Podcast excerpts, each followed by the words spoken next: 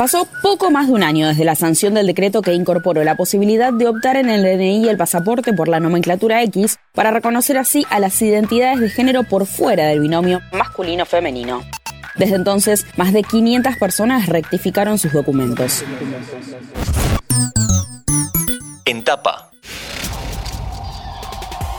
528 son en total las personas que rectificaron su documentación en el último año cuando la Argentina se convirtió en el primer país de la región en reconocer y ampliar estos derechos que permiten elegir más allá del binarismo y que habían tenido un puntapié con la sanción de la Ley de Identidad de Género allá por el año 2012.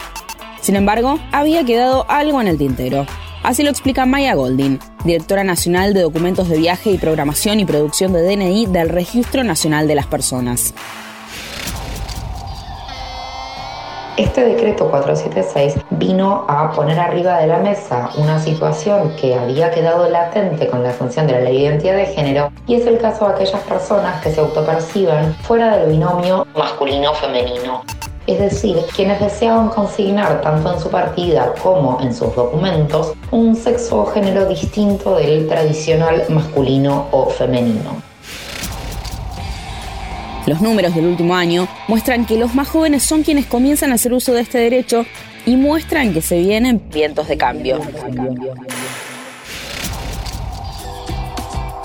Más del 50% de la población que rectificó su DNI eh, consignando el género sexo no binario tiene menos de 29 años. Es decir, que se trata de una población relativamente joven para esta elección. Y además, si nos enfocamos en la, dispersión geográfica, también podemos ver que más del 50% de la población que optó por el sexo no binario en la rectificación se encuentra ubicada residiendo entre capital, la ciudad autónoma de Buenos Aires y la provincia de Buenos Aires. Los números además hablan por sí mismos. Si hacemos foco puntualmente en el porcentaje de rectificaciones desde que salió el decreto 476, podemos ver que casi un tercio de las rectificaciones del último año fueron protagonizadas por personas que eligieron consignar un sexo o género no binario en su partida y posteriormente en sus documentos.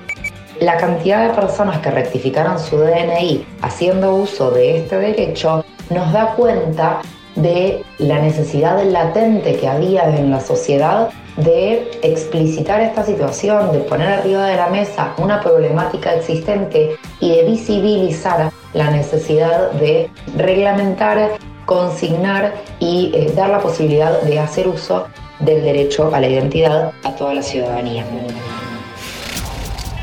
Jerónimo Carolina González de Besa fue una de las primeras personas en la Argentina en recibir su partida de nacimiento actualizada, donde figura con género indefinido, y además en obtener su DNI con género no binario.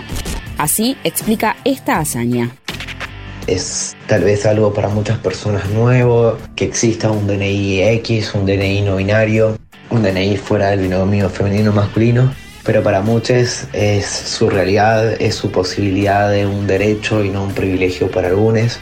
Es un gran logro, fue un gran momento y de esta forma seguiremos intentando lograr que este derecho se cumpla en todos lados y para todas las personas que lo necesiten, que deje de ser un privilegio y que realmente se cumpla, que esté en todos los formularios aparezca la posibilidad de salir del femenino masculino y que también todas las personas lo puedan entender. Para eso también necesitamos educación sexual integral, que podamos entre todos llegar a un acuerdo con el lenguaje inclusivo, de a poco ya aparecerán nuevos lenguajes, nuevas palabras, y con empatía y, y escuchándonos, generando redes, lograr que estos derechos lleguen a. A todos.